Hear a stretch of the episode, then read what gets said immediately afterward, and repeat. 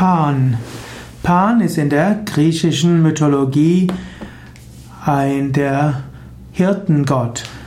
Pan ist der Sohn des Hermes. Andere Quelle sagen auch, dass Pan der Sohn des Zeus war. Pan ist oft daran erkennbar, hm, dass er eine, ja, auch einen, ein Horn hat und manchmal eben auch ein Ziegenbart. Pan ist Tier, einem Tier ähnlicher als einem Gott. Er ist der Gott des Waldes und der Natur.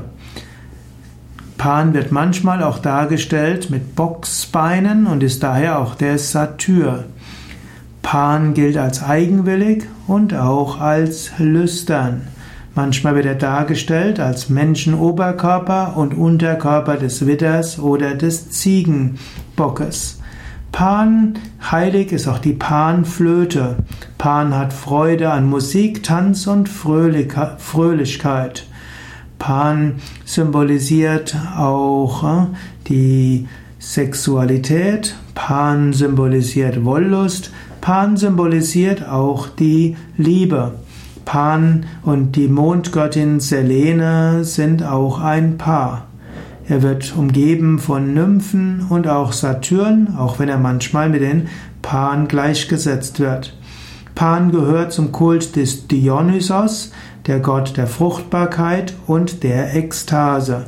Und so steht Pan auch für die urtümliche, die archaische Spiritualität, auch für die Spiritualität der Ekstase und der Intensität.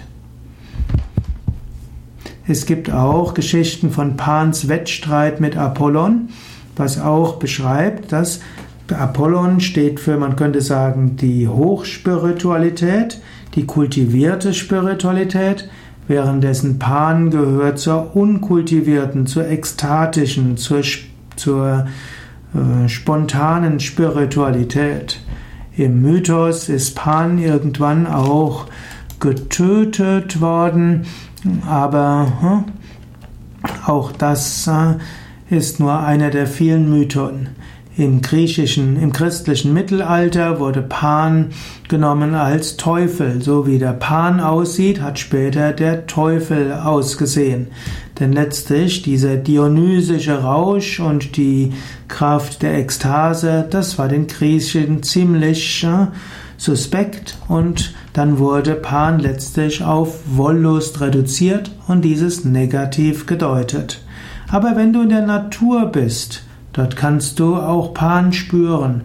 Du kannst die Liebe dort spüren. Du kannst in den Tieren das Göttliche spüren. Du kannst die Flöte des Waldes hören.